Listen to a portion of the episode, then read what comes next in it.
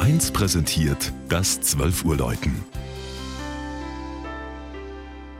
Es ist 12 Uhr.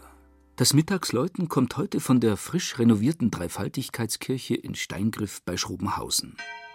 Regina Fahndal über ein bemerkenswertes Gotteshaus im Landkreis Neuburg-Schrobenhausen.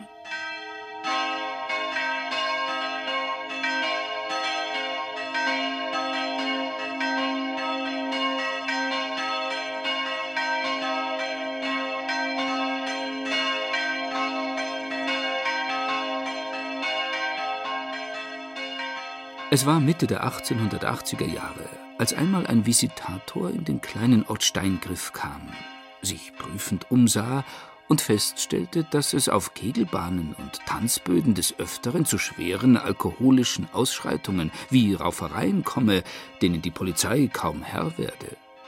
Zufrieden vermerkte er aber auch wörtlich im Großen und Ganzen sind die Leut kernig altbayerisch, freilich mit leicht schwäbisch verschlossenem Einschlag. Sie sind voll bildungsfähig und reine Idioten sind selten.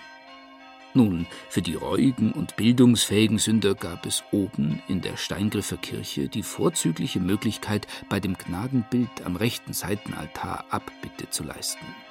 Die spätgotische Schnitzarbeit zeigt Christus und Gottvater, wie sie der dazwischen knienden Gottesmutter Maria die Krone aufsetzen.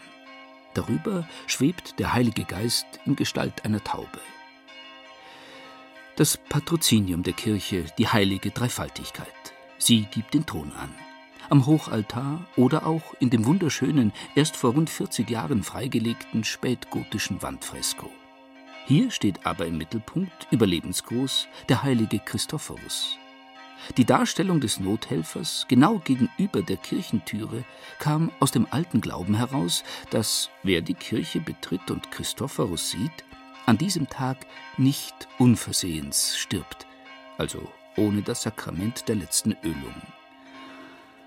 Heuer feiert die Steingriffer Dreifaltigkeitskirche einen runden Geburtstag. Sie wurde vor 450 Jahren 1566 auf den Trümmern einer längst verfallenen Burgkapelle aufgebaut. Stifter war der damalige Schloss- und Hofmarksherr mit dem schönen Namen Ritter Viguläus von Weix.